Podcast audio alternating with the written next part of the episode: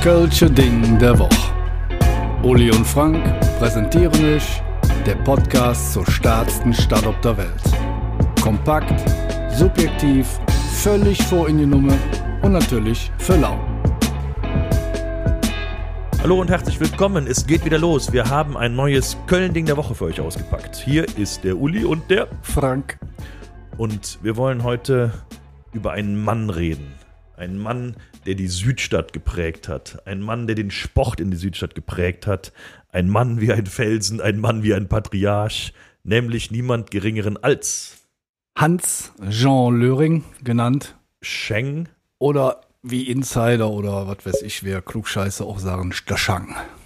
Wie auch immer. Hans Jean Löring war das Urgestein der Fortuna und unsterblich hat er sich gemacht an einem Dezemberabend 1999. Da war ich übrigens im Stadion. Ich auch, wir waren zusammen da. Wir waren, achso, wir, wir waren, waren, da zusammen. zusammen. Ähm, das hat, da hat er eine Aktion gemacht, die, sag ich mal, weltweit oder sagen wir mal zumindest europaweit äh, für Furore gesorgt hat, so dass die Fortuna auch erstmalig und wahrscheinlich jetzt auch nie wieder in ihrem ganzen Leben in der Gazzetta della Sport, ähm, sage ich mal, äh, Anklang fand.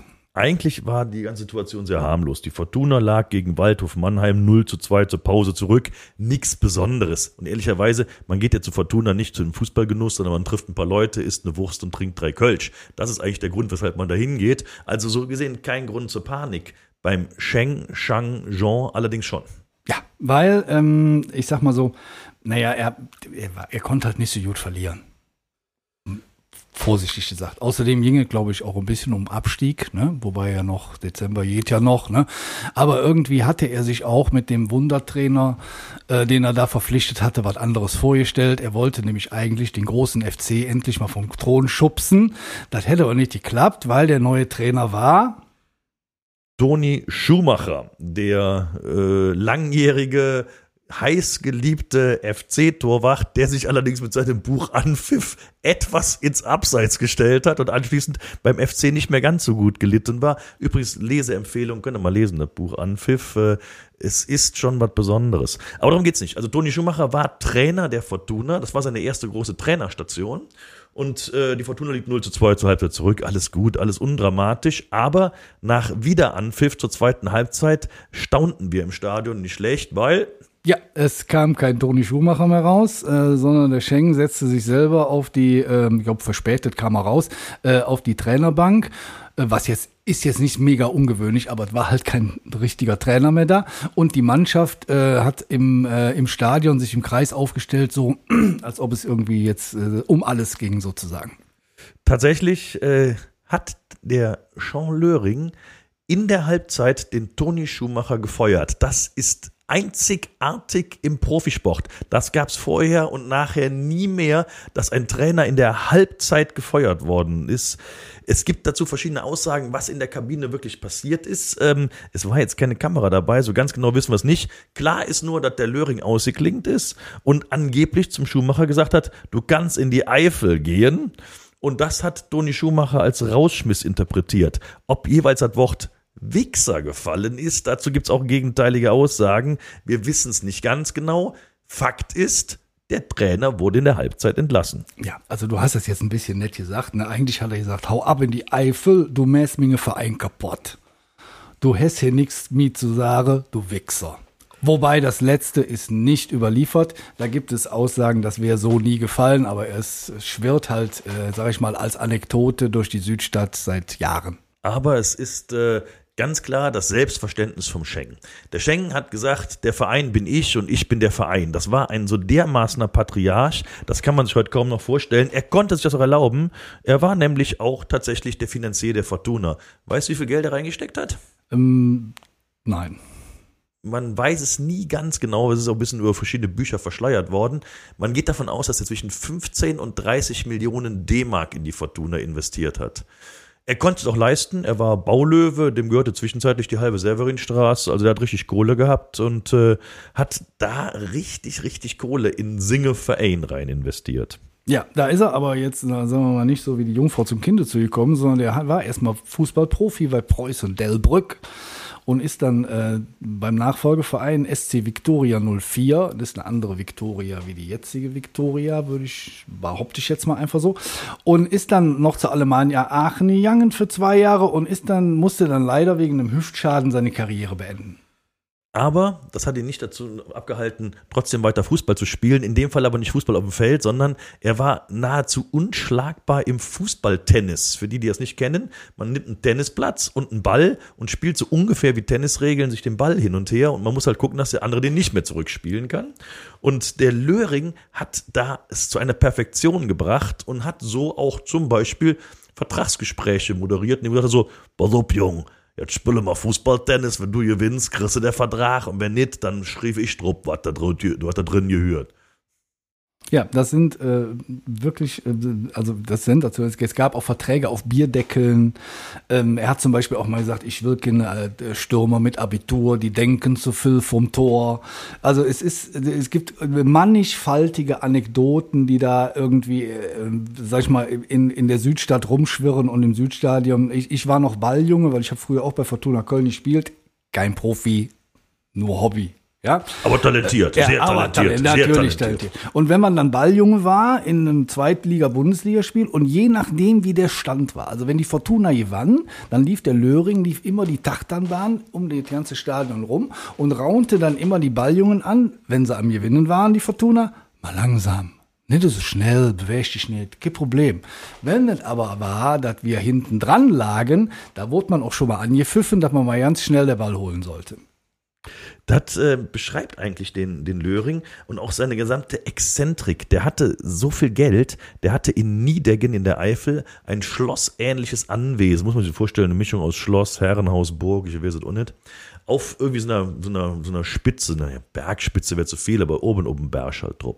Und da gab es ein riesen Gelände und innerhalb dieses riesen Geländes gab es nochmal ein Gelände, das war eingezäunt mit einem Stacheldrahtzaun, der nach innen gezeichnet hat, damit der Bewohner, der da drin wohnt, nicht ausbrechen konnte. Das war nämlich sein Haustier, natürlich mit dem Namen Fortuna. Und dieses Haustier war ein waschechter Gepard.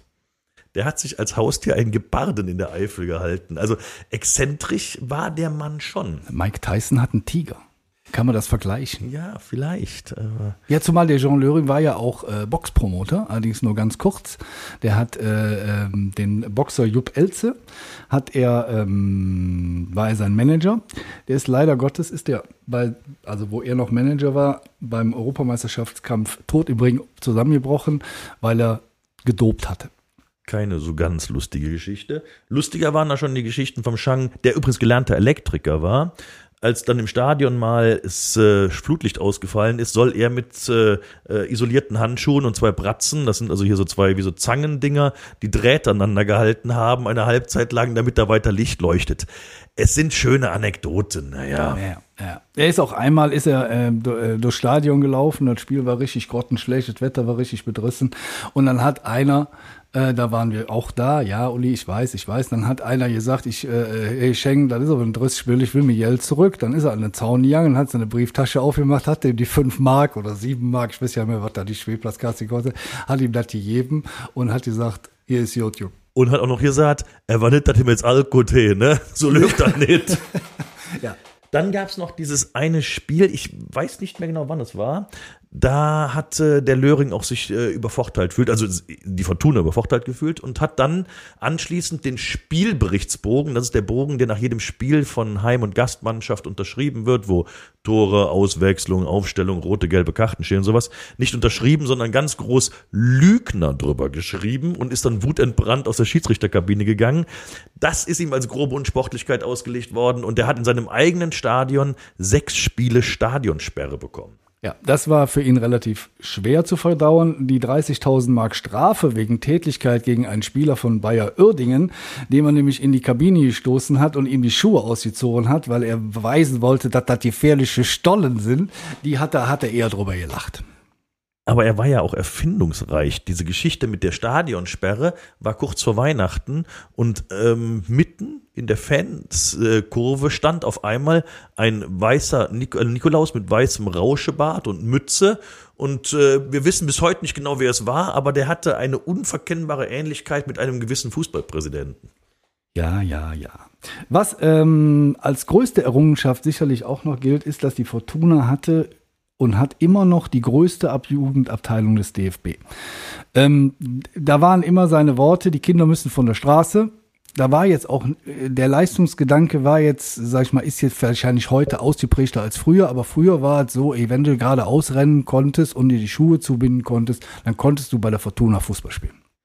Und das war natürlich auch dem Shang Löring zu verdanken, dass er da so ein großes soziales Herz hatte und wirklich die Pens da alle sehr willkommen geheißen hat. Das war wirklich eine großartige Geste, die er getan hat.